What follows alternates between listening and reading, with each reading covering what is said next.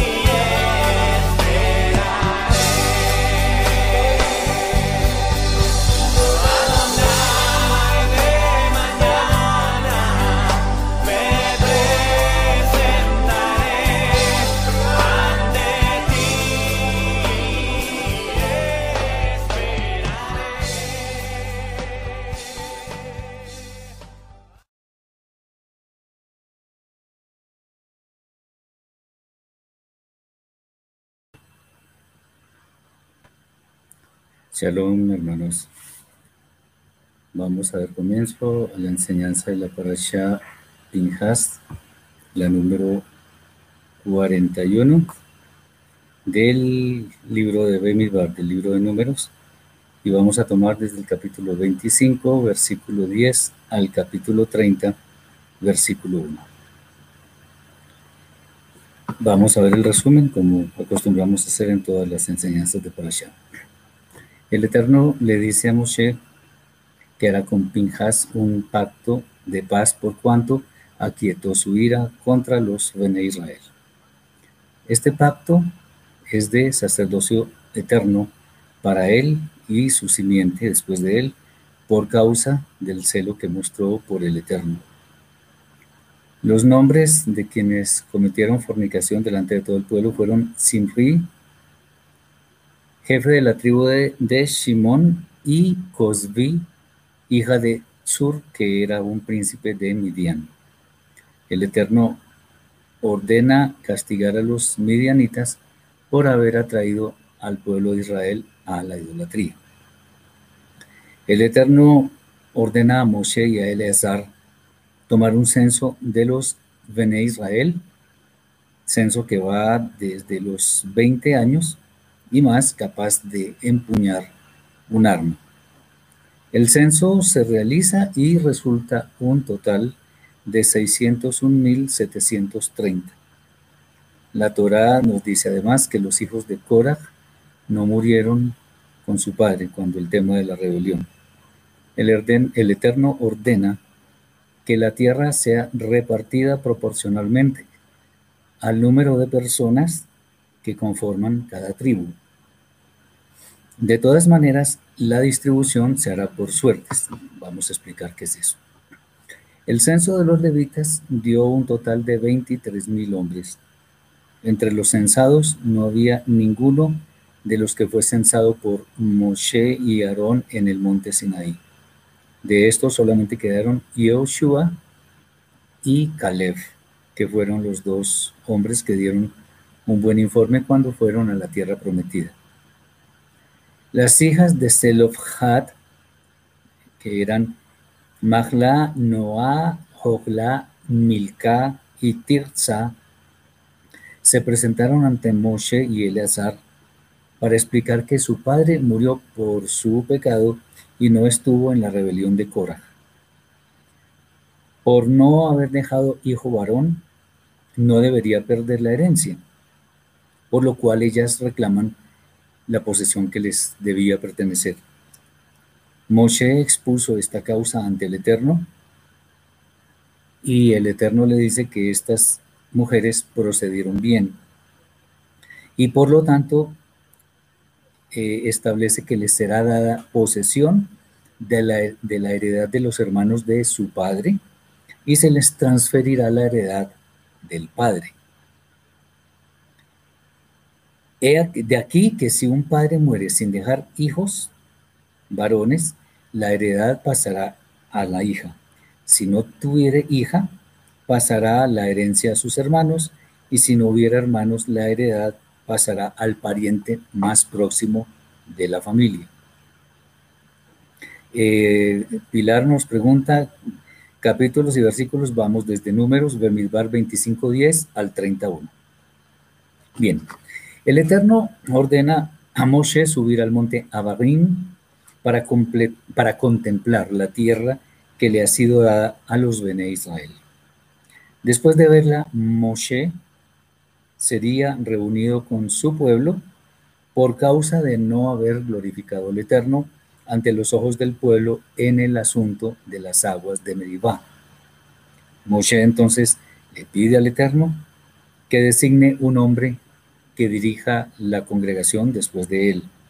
El Eterno le dice que tome a Yehoshua, al que llaman Josué, y ponga su mano sobre él y lo presente ante Eleazar, el sumo sacerdote, y toda la congregación, ante quienes Moshe impondrá el cargo y el pueblo deberá obedecer a él. Moshe entonces le impone sus manos y lo puso en las funciones que él ya tenía. Moshe. El Eterno le ordena a Moshe que el pueblo cuide de hacer ofrendas ígneas en su tiempo. La ofrenda será de dos corderos de un año sin defecto, cada día en olá, o sea, en holocausto. Uno de los corderos será ofrecido en la mañana y el otro al atardecer. También, se, eh, también habrá un diezmo de efa de harina de sémola. la efa es, es, una medida. Amasada con un cuarto de in de aceite, otra medida, de olivas machacadas. Cada Shabbat, asimismo, se ofrecerán dos corderos de un año sin defecto y dos diezmos de harina de sémola amasada con aceite y su libación. Para el primer día del mes se ofrecerá un novillo un carnero y siete corderos de un año sin defecto, tres diezmos de harina de sémola amasada con aceite por cada novillo, dos diezmos de esa harina por cada carnero y un diezmo por cada cordero. Además se ofrecerá un macho cabrío por expiación.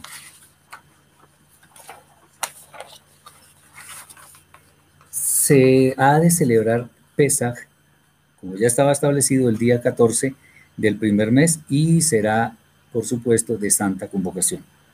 Se brindará ofrenda ígnea de dos novillos, un carnero y siete corderos de un año.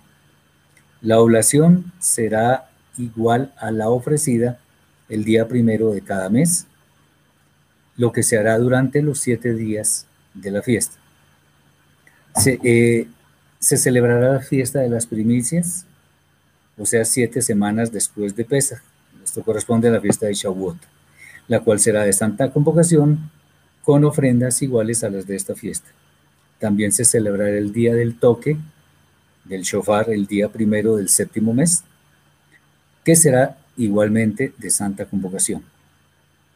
Su ofrenda será la misma de las demás fiestas, pero solo un novillo. El décimo día será de santa convocación y también será de aflicción, o sea, de Yom Kippurim. No se hará trabajo servil y se ofrecerá lo mismo que para el primer día del mes. El día 15 será de santa convocación. Se hará celebración por siete días, estamos hablando de la fiesta de Sukkot, y se ofrecerá lo siguiente. El primer día, 13 novillos, dos carneros y 14 carneros de un año sin defecto. Como oblación, harina y sémola amasada con aceite, tres diezmos por cada novillo, dos por cada carnero y uno por cada cordero. Se ofrecerá un macho cabrío por expiación. El segundo día la ofrenda será exactamente igual, pero con un novillo menos cada día. El tercer día igual, pero con un novillo menos que el segundo día, y así sucesivamente hasta que se llegue al séptimo día, completando un total de 70 novillos. El octavo día será de reunión solemne, lo que se llama el Shemini Atzeret, en la que se ofrecerán un toro, un carnero y siete corderos de un año sin defecto, cada uno con su oblación vegetal, además del macho cabrío para expiación. Muy bien, esto es el resumen de la parasha y ahora vamos a revisar algunos temas que son de gran interés para todos. Como se podrán dar cuenta, aquí en esta parasha se hace una enumeración también de las fiestas del Eterno que se vieron en la parasha Emor, la número 31, y que corresponden al libro de Baikra en su capítulo 23. Eso no lo vamos a tocar hoy porque ya lo hemos hablado suficientemente. Vamos a hablar a otros asuntos que merecen nuestra atención. Lo primero es el pacto de paz que el Eterno hizo con Pinjas. En Bemidbar 25, 10 al 13 está escrito, y le dijo el Eterno Moshe, Pinjas, hijo de Eleazar, hijo de Aarón el sacerdote, ha aquietado mi ira contra los hijos de Israel, pues no aniquilé a todos ellos con mi celo. Por tanto, he aquí que le doy mi pacto de paz y será para él y para su simiente, después de él, un pacto de sacerdocio eterno en reconocimiento por su celo con, eh, por su Elohim y de su expiación por los hijos de Israel, por los de Israel. Al final de la parasha anterior, o sea, eh, la parasha Balak, vimos que el último pasaje se refiere a que Pinjas, el hombre del que estamos hablando en este momento, atravesó con una lanza a quienes tuvieron la osadía de fornicar ante todo Israel. Anticipándose a cualquier crítica por causa de esta acción, que no fue ordenada por Moshe ni por ninguna otra persona, el Eterno dice que otorgará un reconocimiento eterno, un pacto eterno por el celo que él tuvo. Además hace una mención especial de los antepasados de Pinjas para que, se sepa que su procedencia es de sabios de la Torah y de hombres reconocidos por todo el pueblo. Este pasaje nos muestra algo muy interesante y es que cuando nuestro celo es correcto, no debemos esperar órdenes para actuar. Obviamente esto significa que no vamos a pisotear los derechos de las demás personas. O sea, nosotros siempre debemos tener en mente hacer lo que es correcto. Y esto implica, por supuesto, llamar malo a lo que es malo y bueno a lo que es bueno. Porque lo que sea de otra forma ya es, es maldad, básicamente. Eh, tenemos que tener en cuenta esto para no caer en posibles profanaciones del nombre del Eterno.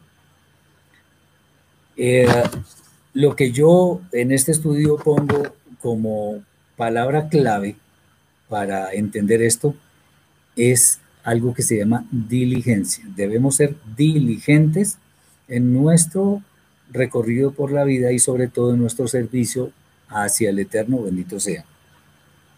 Entonces, todo lo que hagamos para engrandecer el nombre del Eterno, para magnificarlo, debe ser con diligencia, debe ser diligente.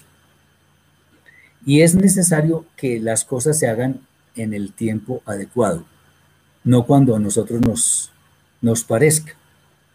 Porque si, si dejamos de hacer las cosas en el tiempo oportuno, puede ser que nuestra acción ya no tenga ningún valor y, sea tarde para hacerla. Entonces debemos tener cuidado con eso. Esto nos muestra lo que hizo Pinjas, que nuestras acciones deben estar motivadas por nuestro amor al Eterno. Y obviamente sin esperar una recompensa a cambio. Cuando nosotros hacemos algo, porque el Eterno así lo estableció, no, no, no debemos hacerlo esperando alguna recompensa. Es como cuando hacemos un favor. Si nosotros hacemos un favor a una persona que necesita algo, no podemos hacerle ese favor con la mano estirada esperando una retribución. No, porque entonces no es un favor. Entonces, que nuestras acciones nunca busquen recompensa. Aunque en el fondo digamos que sí, porque sabemos que al hacer el bien, al obedecer al Eterno, vamos a tener una gran recompensa cuando venga el, tiempo de la vida eterna. Pero por ahora nuestra intención con humildad es procurar el bienestar del prójimo, vuelvo y repito, sin esperar recompensa. Pinjas hizo lo que su alma, lo que su Neshama le dijo que hiciera, y por eso actuó en consecuencia. Nosotros hemos sido dotados de una espiritualidad que debería cada día subir más y más. Y por supuesto, una vez más, esto debe ser enfocado en darle el honor al Eterno porque Él lo merece. Lo demás, como dice eh, la masora de, de, Mati Yahud, el Evangelio de Mateo, que debemos buscar primeramente el reino de Elohim y su justicia y todo lo demás nos será añadido. El pacto de Shalom fue precisamente eso. El Eterno le añadió a esa acción valerosa, a esa acción limpia, porque demostró que efectivamente él estaba centrado en el interés del Eterno. Si nosotros miramos un poco a quienes ejecutó este hombre, Pinjas, eh, tenemos que tener en cuenta que el honor del Eterno está por encima de cualquier consideración, incluida nuestra familia. Eh, aquí no importa que, haya gente muy encumbrada en sitios de honor, eh, en cosas que pueden ser distractores de nuestra alma. No importa, el Eterno está por encima de todo. Las dos personas que fueron ejecutadas eh, eran, eran personas visibles tanto en Israel como en Midian.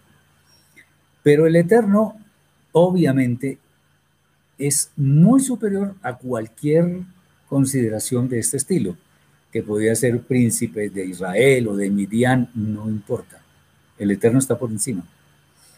Tengamos cuidado con fanatismos, porque hay personas que confunden el servicio al Eterno con estar metidos todo el día en una iglesia, llamémoslo así para que nos, para que nos entendamos. Nosotros al Eterno le servimos o le podemos servir en cualquier parte que estemos. Nosotros en, una, en un sitio de reunión eh, estamos, estamos reunidos, igual que la redundancia, para, mm, eh, para magnificar, para alabar, para adorar el nombre del Eterno.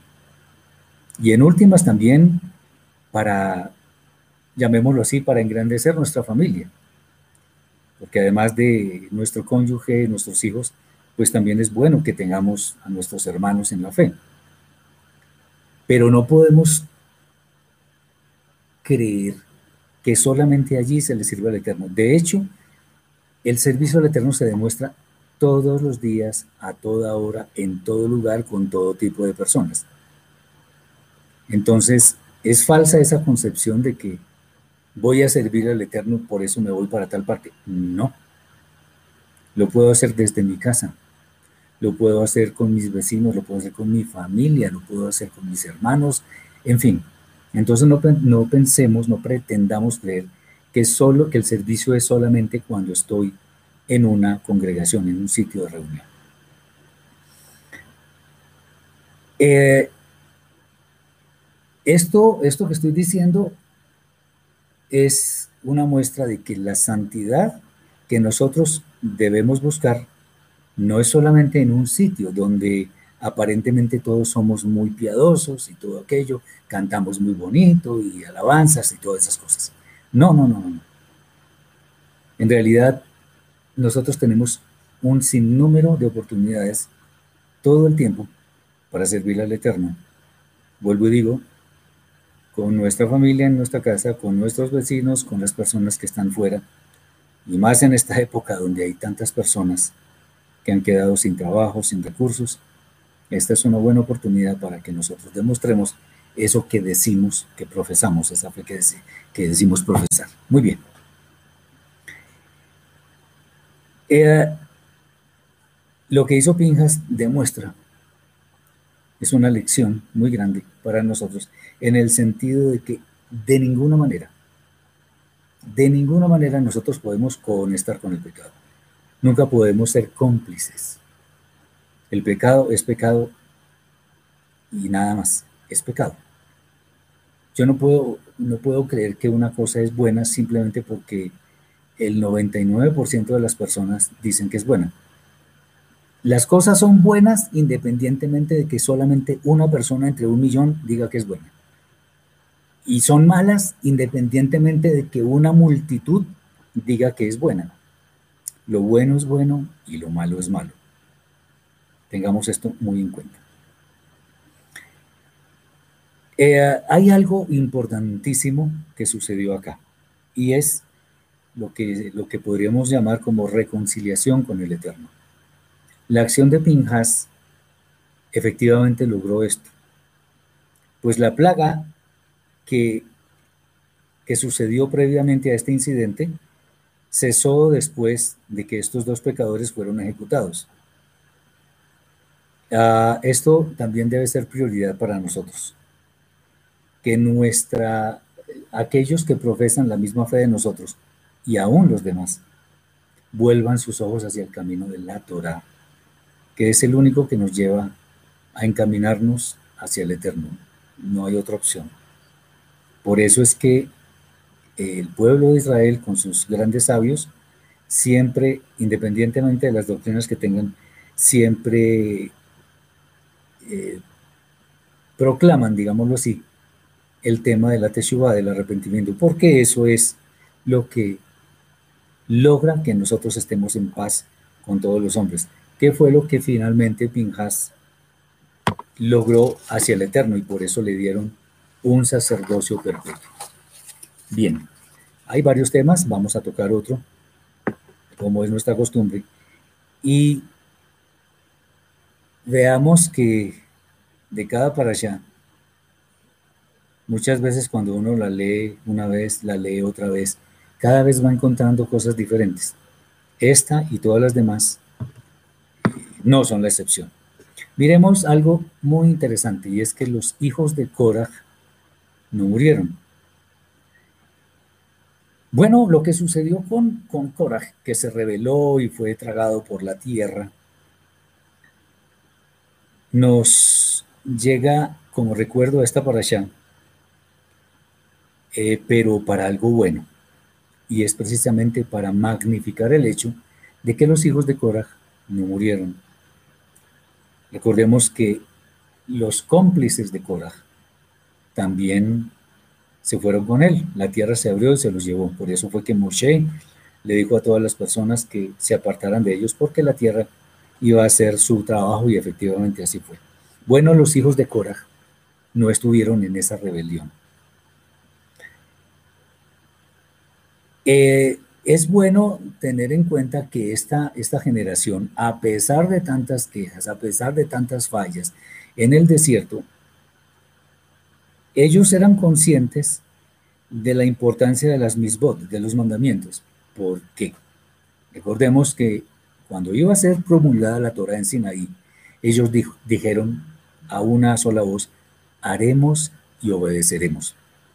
Así deberíamos ser nosotros, de hecho. Y entre tantas misbot hay una que surge con especial relevancia, que es el hecho de honrar al padre y a la madre.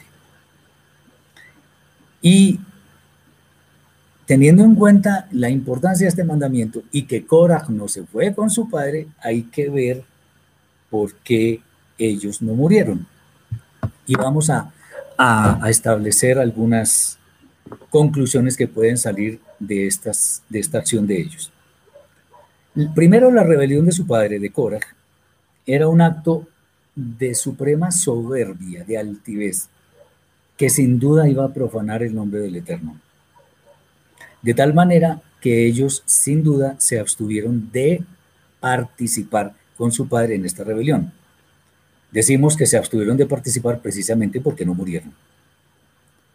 Otra vez, la dignidad del Eterno está por encima de cualquier dignidad humana, incluidos nuestros padres, nuestros maestros, lo del presidente, no importa.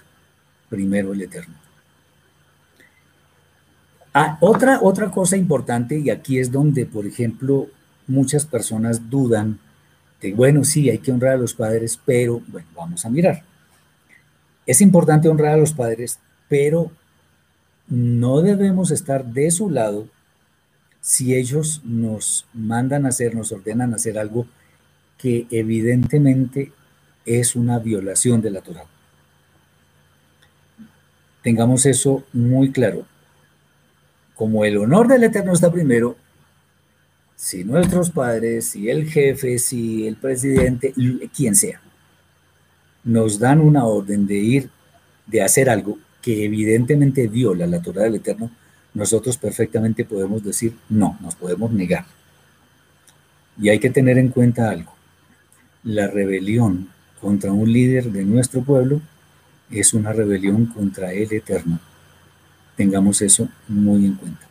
Por eso existen personas que ejercen un liderazgo sobre ciertos grupos, no para enseñorearse de ellos, sino para ayudarles a conocer al Eterno, a su Torah, y a darles las los mejores consejos para que tengan una vida digna.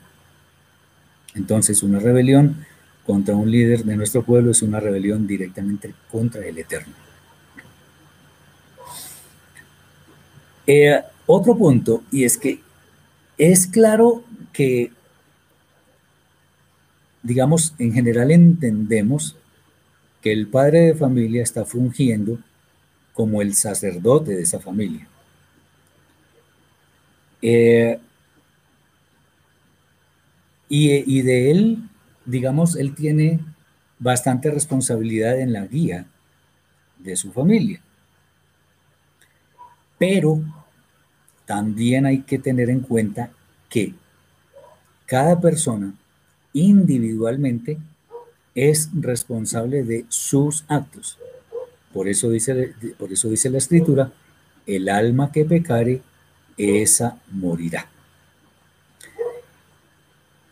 Y obviamente el juicio que viene al final de los tiempos también es personal. Eso está muy claro. Dice Jesús, la pregunta sería hasta dónde se puede honrar a los padres en contexto de la Torah, hasta, hasta donde estoy diciendo. Independientemente de que los padres sean personas, llamémoslo, difíciles. No es necesario tener contacto permanente con ellos si esa es la situación. Pero honrar a los padres va hasta lo máximo, hasta poder atenderlos, si se les puede sostener, si se les puede dar alimento, todas esas cosas. Eh, el asunto es simplemente lo que acabo de decir. Si ellos insisten en que hagamos algo que es contrario a la Torah, no lo vamos a acatar. Y no por eso estamos dejando de honrarlos. Entonces, honrarlos es obligatorio. Es como, por ejemplo, digamos, eh, el tema del respeto. Muchas personas dicen que el respeto hay que ganárselo. En el contexto social, etcétera, sí, pero el mandamiento de honrar a los padres, lo cual incluye el respeto, pues, pues es eso, un mandamiento. Que el padre y la madre se tiene que ganar el respeto, no, no, no. No, no se lo tiene que ganar. Es un mandamiento, es obligatorio. Punto. Eso no tiene, eh, no hay que hacerle exégesis. Vuelvo y digo, eso no significa que uno haga todo lo que ellos dicen. Y si hay padres que son un poquito difíciles, entonces es mejor guardar distancias para al menos tener algo de paz. No entiendo esa pregunta de que si Cora y sus seguidores ya fueron juzgados. No ha habido juicios. Entonces, si es por eso la pregunta, nadie ha sido juzgado hasta ahora. Bien, otra. La guía de un sabio de la Torah, ojo, porque aquí no es lo mismo un sabio de la Torah que un pastor de una iglesia por allá. No es lo mismo. La guía de un sabio de la Torah en la práctica está por encima de la guía de los padres, especialmente si estos optan por un camino equivocado.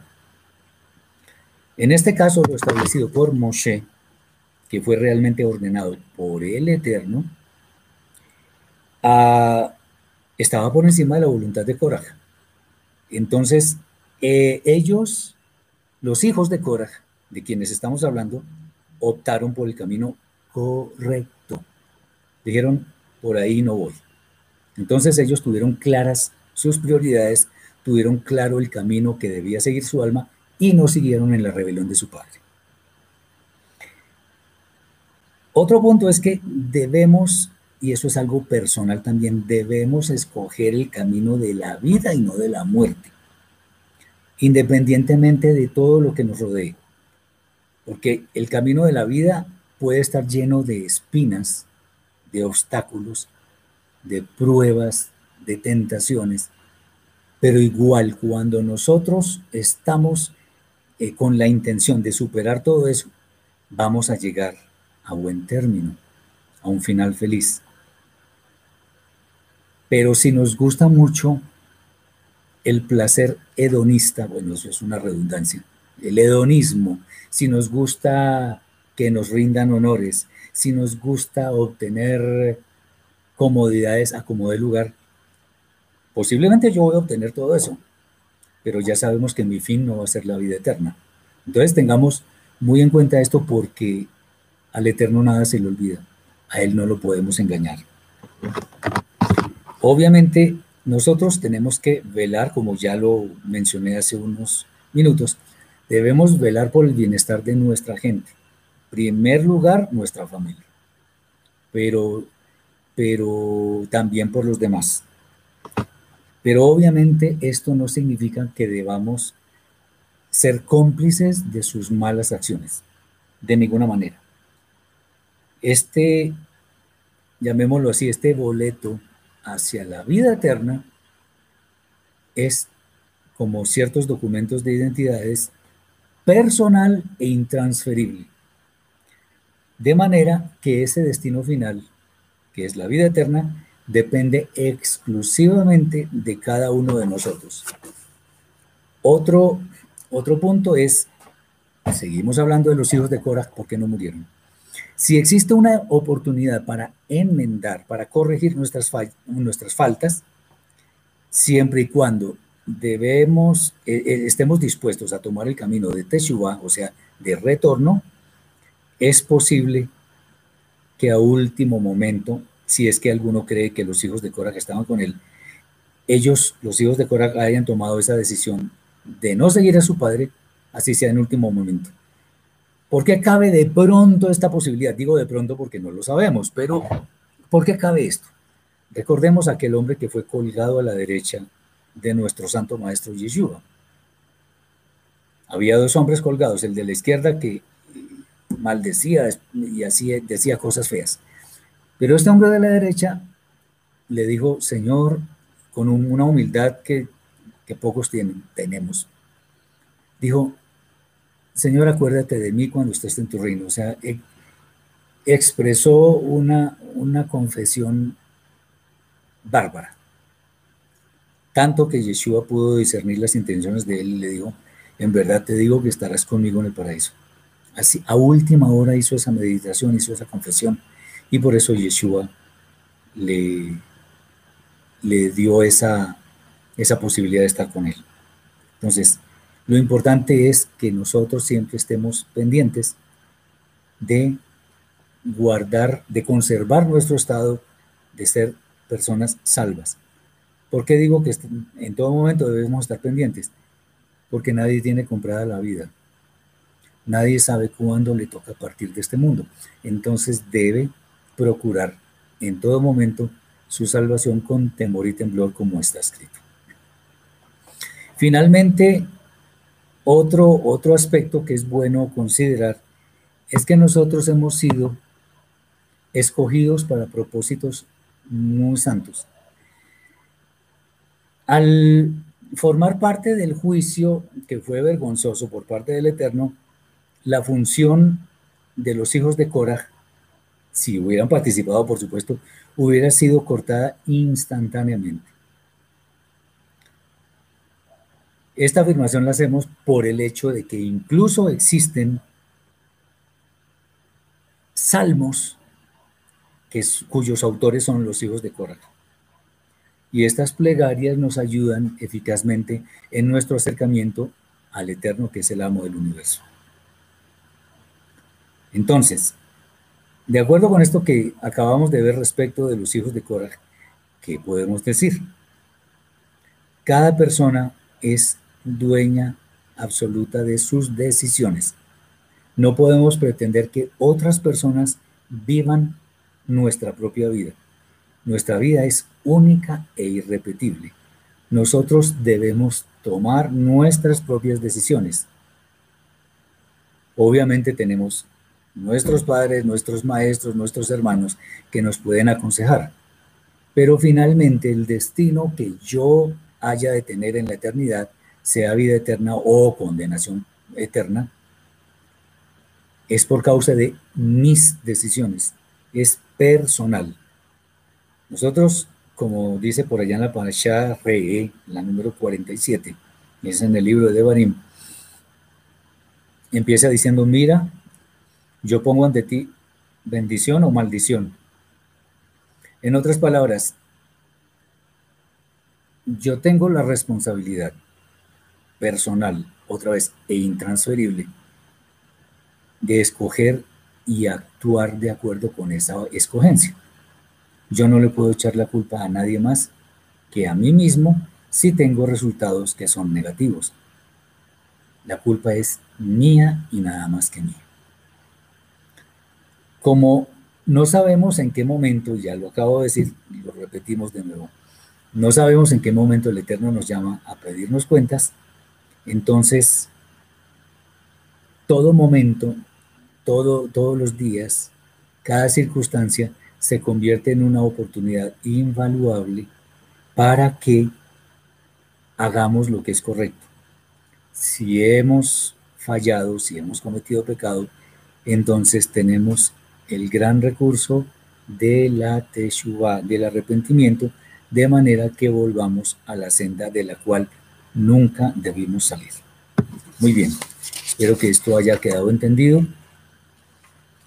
Eh, aquí hay otro, hay, otro, hay otro tema interesante y lo quiero traer a colación porque a pesar de que lo hemos mencionado repetidamente, siempre hay una que otra persona que de pronto no ha escuchado esto y por eso es bueno ah, una vez más mencionarlo. Y es cómo es eso de que, cómo, cómo debemos nosotros buscar la voluntad del Eterno.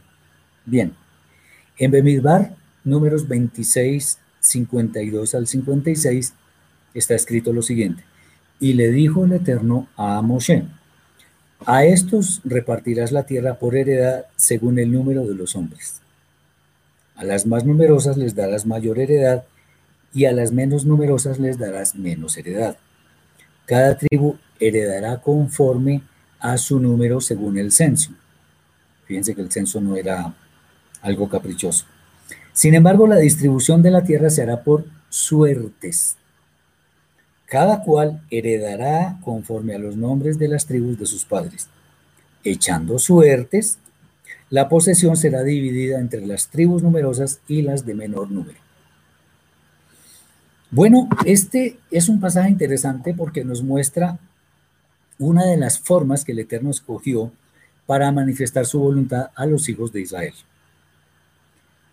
Ah, esto es una muy buena ilustración de cómo proceder en forma muy honesta cuando no conocemos eh, las posibilidades de, de proceder en algún asunto que requiere definitivamente la ayuda del cielo. Es bueno recalcar que la voluntad del Eterno, al menos lo, llamémoslo así, lo estándar, ya está escrita en la Torah. La voluntad del Eterno está escrita en la Torah. De manera que si hemos de buscar la voluntad del Eterno, entonces debemos conocer la Torah. Y para conocer la Torah hay que estudiarla, hay que aprender con un maestro, hay que meditar en ella, hay que llenarnos de Torah básicamente. Entonces, porque de esa forma nosotros vamos a poder saber qué es lo bueno y qué es lo malo.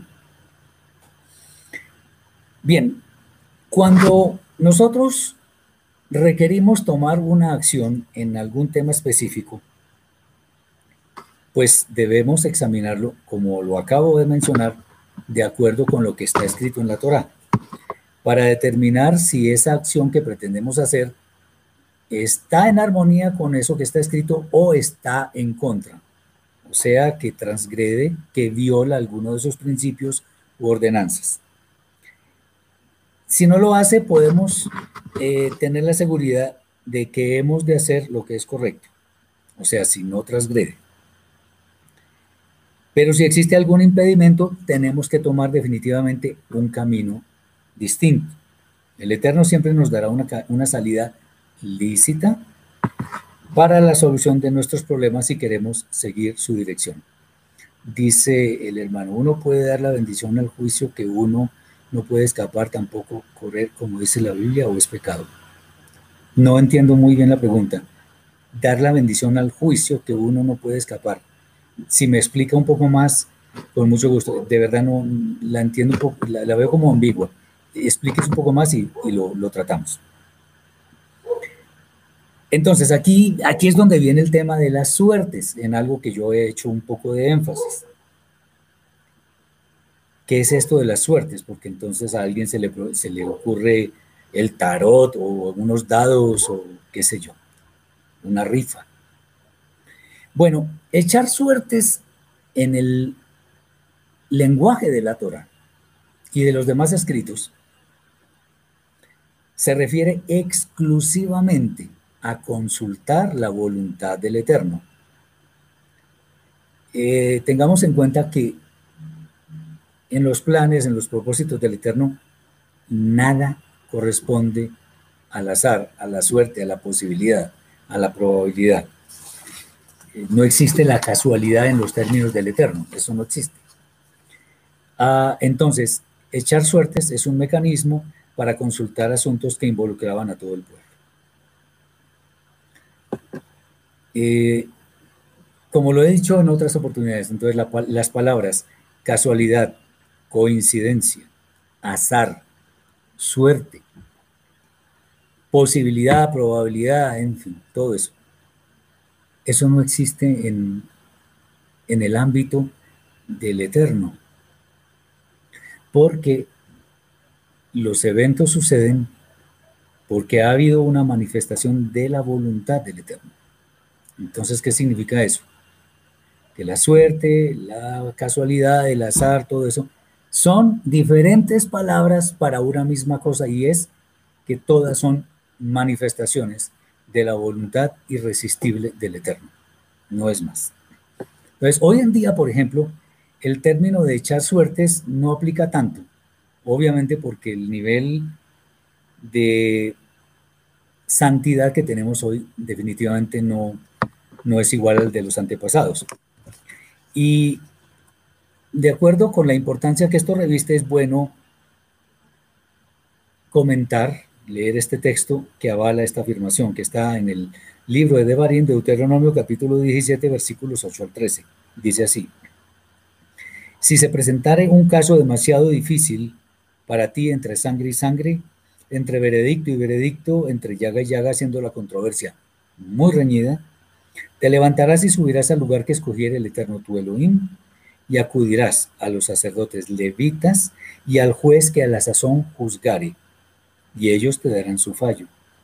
Y tú procederás conforme a la sentencia que dicten los del lugar que escogiera el Eterno y cumplirás sus términos. Harás lo que te enseñaren que hicieres según el juicio de ellos. Al respecto no te apartarás ni a la izquierda ni a la derecha. Y el hombre que deliberadamente no obedeciere al sacerdote que está allí para servir al Eterno, tu Elohim, o no escuchare al juez actuante, ha de morir. Así quitarás el mal, el mal de Israel, y el pueblo al saberlo temerá y no obrará más con soberbia. Bueno, eh, si hay un asunto que para nosotros es muy difícil o simplemente no podemos saber cómo resolverlo, es conveniente acudir a quienes por su conocimiento en la Torah nos pueden dar una, una luz sobre la solución.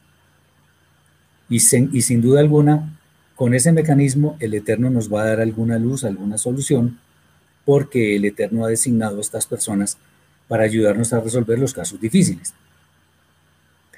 Eh, ah, bueno, ahora sí dice el hermano en la Biblia, dice que en el día del juicio que uno no podrá escapar, tampoco correr de la justicia. Y mi pregunta es si uno puede bendecir el juicio. No, el juicio ya viene y, y ya está establecido.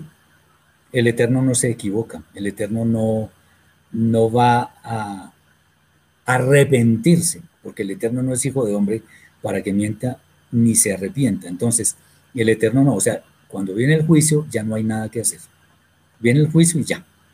No hay oportunidad adicional. Bien, hay un asunto que a mí personalmente me molesta mucho. Me molesta en gran manera y ya les voy a decir qué es. En algunos movimientos religiosos las personas o muchas personas casi que juran que el Eterno les habla en voz audible a todo momento. Entonces, se escucha decir, el Eterno me dijo, el Eterno me inquietó, el Eterno me movió a decirle algo a usted, el Eterno me inquietó.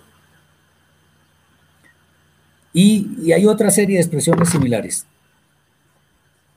Sin embargo, es muy curioso, por no decir otra cosa, que ninguno de los profetas del pueblo de Israel se jactaba de tener una comunicación con el Eterno en estos términos y en forma permanente, ni siquiera Moshe. Eh, aquí son oportunas las palabras del Shaliach Kefa, o sea, de, de Pedro.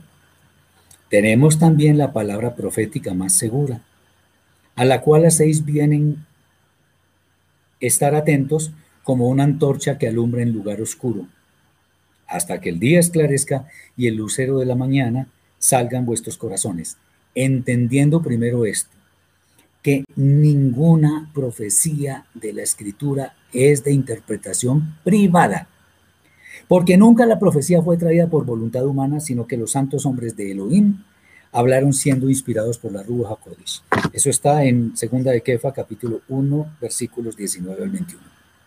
Entonces, eso de que el Señor me dijo, el Señor me inquietó, el Eterno, no, yo no les creo simplemente. Porque ahí hay cierto tufillo de manipulación. Ah, ¿Qué debemos hacer? Comprobar si efectivamente eso es palabra del Eterno. Y eso se puede hacer con la escritura, se puede hacer con otras personas, en fin. La profecía bíblica toda está escrita, ya no es necesario algo más, ya está escrito todo. Ni siquiera el Mashiach le añadió algo a, a lo que está escrito. Tenemos que ser responsables en nuestra forma de actuar. No podemos pretender que tenemos todos los dones y que somos los escogidos del Eterno para hablarle a todo el mundo. No, no, no, no, tengamos mucho cuidado. Además, recordemos que inclusive aquí se habla de poner las manos. ¿Para qué? Esa es otra cosa, que la gente pone las manos, que para no sé cantidad de cosas, para transferir autoridad. Eso es lo que sucede. la autoridad mayor le pone al sucesor o al delegado, le, le impone sus manos en señal de que le está transfiriendo autoridad. Eso no tiene nada que ver con guerra espiritual ni con nada de esas cosas. Olvidémonos de eso. Eh, el Eterno es el que concede los dones, el que concede una revelación. Entonces, si nosotros, nosotros sí podemos decir algo. Miren, esto no es para burlarme ni para menospreciar a nadie. Simplemente eh, es la realidad. Yo sí puedo decir, el Señor me dijo, el Señor me inquietó, el Señor me... ¿Por qué? ¿Cómo es que yo puedo obtener ese privilegio de que el Eterno hable conmigo en forma personal, me hable? Muy sencillo. Leyendo la Torah. Ahí está escrito. El Eterno me dice, uy, acuérdate del Shabbat para santificarlo. El Eterno me dice, honra a tu padre y a tu madre. No hables contra tu prójimo falso testimonio. Él me está hablando.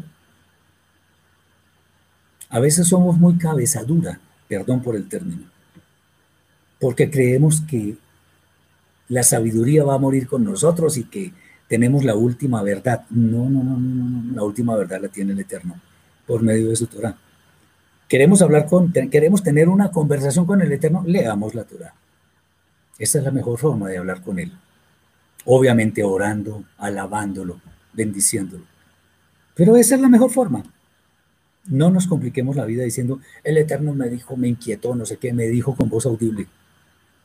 Porque dice, no, que él, él me dijo, no, no, olvidémonos de que Él nos va a hablar personalmente. Si hay una voz audible es de un ángel, no de Él. No seamos tan pretenciosos, o sea, tengamos mucho cuidado con eso. Finalmente, aquí hay un punto que no puedo dejar de tratar en esta, en esta charla porque es de vital importancia. Y es el tema de la humildad. El Eterno le ordenó a Moshe subir al monte Abarim, de tal manera que pudiera ver por última vez la tierra prometida, y allí le estaba confirmando que definitivamente no iba a entrar allá. Moshe, sin enojarse ni nada. En ese momento tomó eso con extrema humildad, pues no reclamó nada a su favor, nada. Al contrario, estando en total acuerdo con el Eterno, le pide que por favor designe un sucesor. Eso es, eso es algo interesante, dice Jesús. ¿Cómo bendecimos al Eterno si entendemos que de Él manan las bendiciones? Eso que usted está diciendo es cierto, pero... Y me imaginé que me iban a preguntar eso. Mire, ¿qué significa bendecir? Significa bien decir, como maldecir significa mal decir. Cuando yo digo bien de alguien, estoy exaltando, estoy hablando bien de alguien. Cuando yo bendigo al Eterno, estoy exaltándolo. Hablo bien de Él, bendito eres tú, Eterno, que me diste tal cosa, que me mantienes con vida, que me das el sustento. Bendito seas, por ahí lo estoy bendiciendo.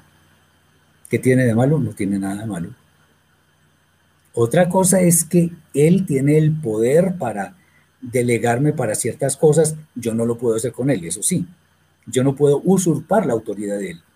Pero de mis labios, mi alabanza, lo que hacen es bendecir al Eterno, o sea, decir bien de Él, hablar bien de Él y diciéndoselo a Él directamente. Estoy bendiciéndolo, estoy bien diciendo al Eterno. Estoy hablando bien de Él. Y a Él eso, eso le gusta, digámoslo así. Porque nos estamos dirigiendo a Él y no a un ídolo. Entonces estamos hablando bien de Él cuando decimos que le agradecemos por todas las bondades de las cuales nosotros hemos sido objetos, lo estamos bendiciendo. Cuando lo alabamos y le decimos bendito seas por tal y tal cosa, estamos bendiciéndolo. Eso no es nada malo. De nosotros también pueden manar bendiciones hacia Él. Y no porque seamos superiores a Él, no, porque reconocemos su grandeza. Exactamente, darle la honra. Muy bien. Entonces, Moshe le, pide al Eterno con mucha humildad que designe un sucesor de tal manera que no haya ningún traumatismo en la entrada del, del pueblo de Israel a la tierra prometida. Entonces, Moshe, sin pretender nada, simplemente entiende que es bueno que haya un sucesor para que no entre el desorden en el pueblo. Cuando el Eterno designa a Yoshua, Moshe eh, tiene un, gesto, podríamos decirlo así, muy especial, porque el Eterno le dice, pon tu mano sobre él, pero Moshe en realidad apoyó las manos sobre él. O sea, en realidad estaba sumamente gozoso por esa designación de Yoshua y además deseaba que evidentemente fuera el sucesor. Recordemos que que Yoshua fue el mejor discípulo de Moshe, estaba con él, lo seguía. Y para los que no recuerden bien, un discípulo verdadero es aquel que es casi una copia del, del maestro. Habla como él, piensa como él, en fin, todo lo hace como él. Bien, al apoyar sus manos, Moshe quería como depositar también todo lo bueno que hubiera en él. Dice, ¿se escucha decirte bendigo de un hombre a otro? ¿Es una expresión contraria a la Torah? No. Yo bendigo a mi esposa, bendigo a mis hijas, bendigo a mis hermanos, a mis hermanas. Puedo hacerlo. O sea, otra vez, bendecir es bien decir, hablo bien. Le deseo toda, toda eh, circunstancia buena le deseo un camino sin espinas, les deseo salud, les ahí estoy bendiciendo a las personas. Eso no es contrario. Y lo que pasa es que hay muchas personas que se meten en juegos de palabras y dicen que si esto no es... Además, tengamos en cuenta algo. Hay que conocer de alguna forma el trasfondo hebreo de la escritura para entender por qué sí podemos bendecir al Eterno y a los superiores. Claro que lo podemos hacer. Respetuosamente, por supuesto. Bien. Entonces, Moshe cuando apoya las manos sobre Yoshua, lo que está haciendo es yo quiero darle todo lo que tengo, lo bueno que tengo.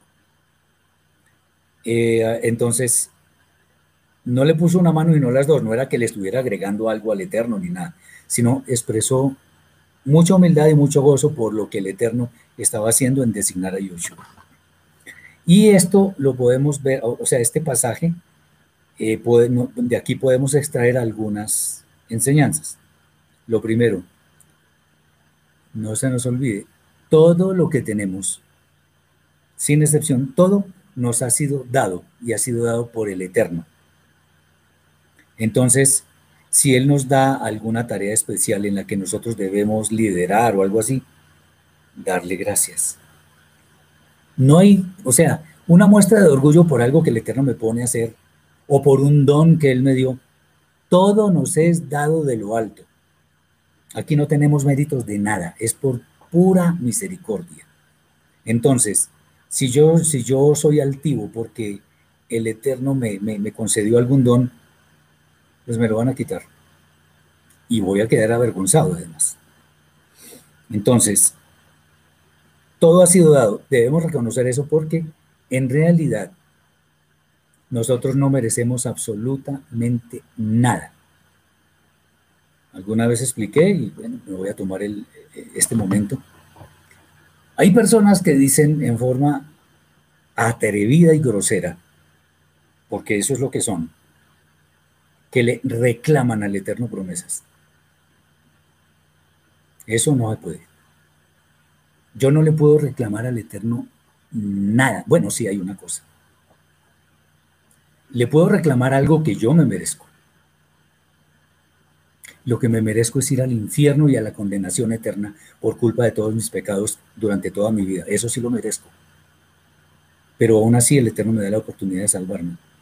Es lo único que yo le podría reclamar al Eterno, que me mande a la condenación eterna. Eso es lo que merezco.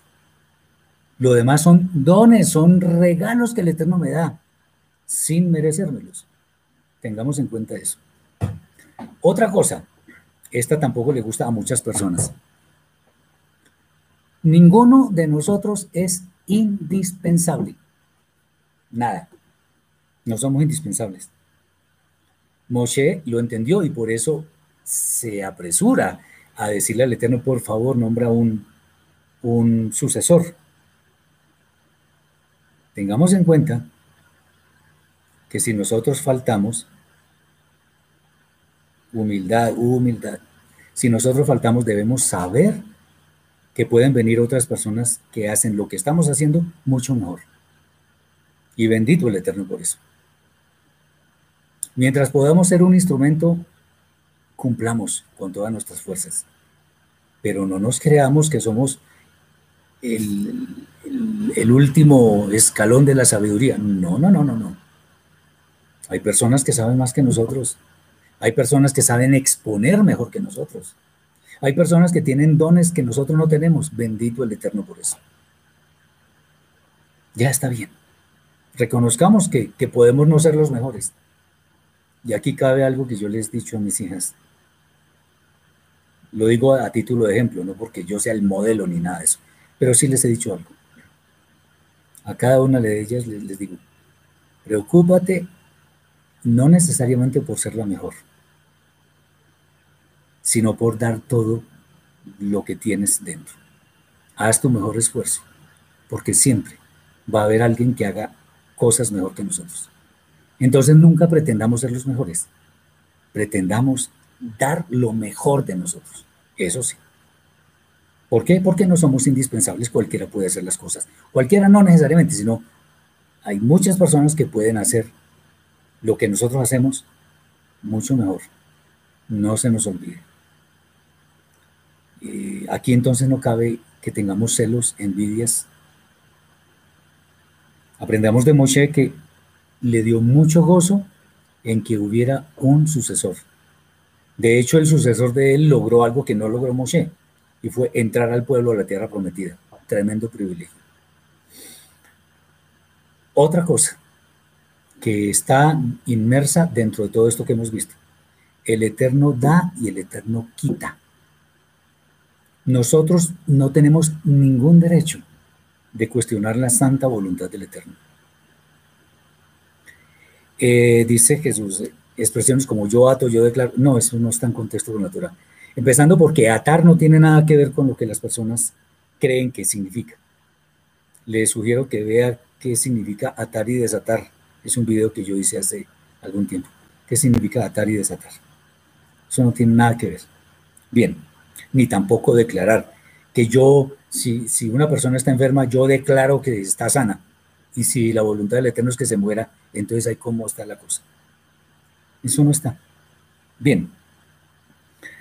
Entonces, el Eterno da y el Eterno quita. Él sabrá. Y lo hace en el momento oportuno. Y finalmente esto es una figura de lo que habría de ocurrir con el Mashiach, el profeta como Moshe. El Mashiach será quien nos haga entrar a la tierra prometida que es la vida eterna. Y la Torah de Moshe ha de ser cumplida plenamente por él. La luz del Eterno le acompañará siempre y será en todo momento el fiel, el fiel seguidor de sus, de sus instrucciones. Así como Abraham se gozó del día en que vio el sustituto de su hijo, Ixhac, Moshe se alegró porque habría un sucesor que cumpliría cabalidad los planes del Eterno y por eso le apoyó las dos manos. La profecía no se limitó solamente al momento del sucesor, que fue Yehoshua, el hijo de Nun, sino a Yehoshua, el Mashiach. Al poner sus manos delante de toda la comunidad, estaba también profetizando que el Mashiach sería investido con sabiduría de lo alto delante de todo Israel, lo que en realidad ya sucedió y será más que confirmado en la segunda venida. por lo único que podríamos nosotros pretender ser, eh, destacarnos, o no pretender, sino que por lo único que podríamos destacarnos entre los demás, que sea por la humildad. Aunque hayamos sido todos los del pueblo de Israel designados como los que somos objeto de las promesas del Eterno. Moshe fue un ejemplo de eso. El Mashiach, en quien se magnificó esa obra, es el mejor ejemplo. Sigamos esos ejemplos. Espero que esto que hemos visto hoy haya sido de gran bendición para sus vidas. Eh, quiero de todo corazón que lo que se dice en este escenario de alguna forma tenga eco en sus almas para que la vida sea mejor. Todos somos instrumentos del Eterno a nuestra manera. Lo importante es que estemos en el camino de las misbot, de cumplir la voluntad del Eterno, de entender que todo tiene su momento, de que hay personas que pueden hacer cosas mejores que nosotros y que la Torah nos sirve a todos para crecer. Muchas bendiciones, que tengan un feliz Shabbat y que el Eterno guarde sus vidas en estos tiempos en los cuales hay dificultad. No nos cansemos de hacer el bien. No nos cansemos. Que nos espera un galardón grande en la vida eterna. Shabbat Shalom para todos. Muchas gracias por la atención.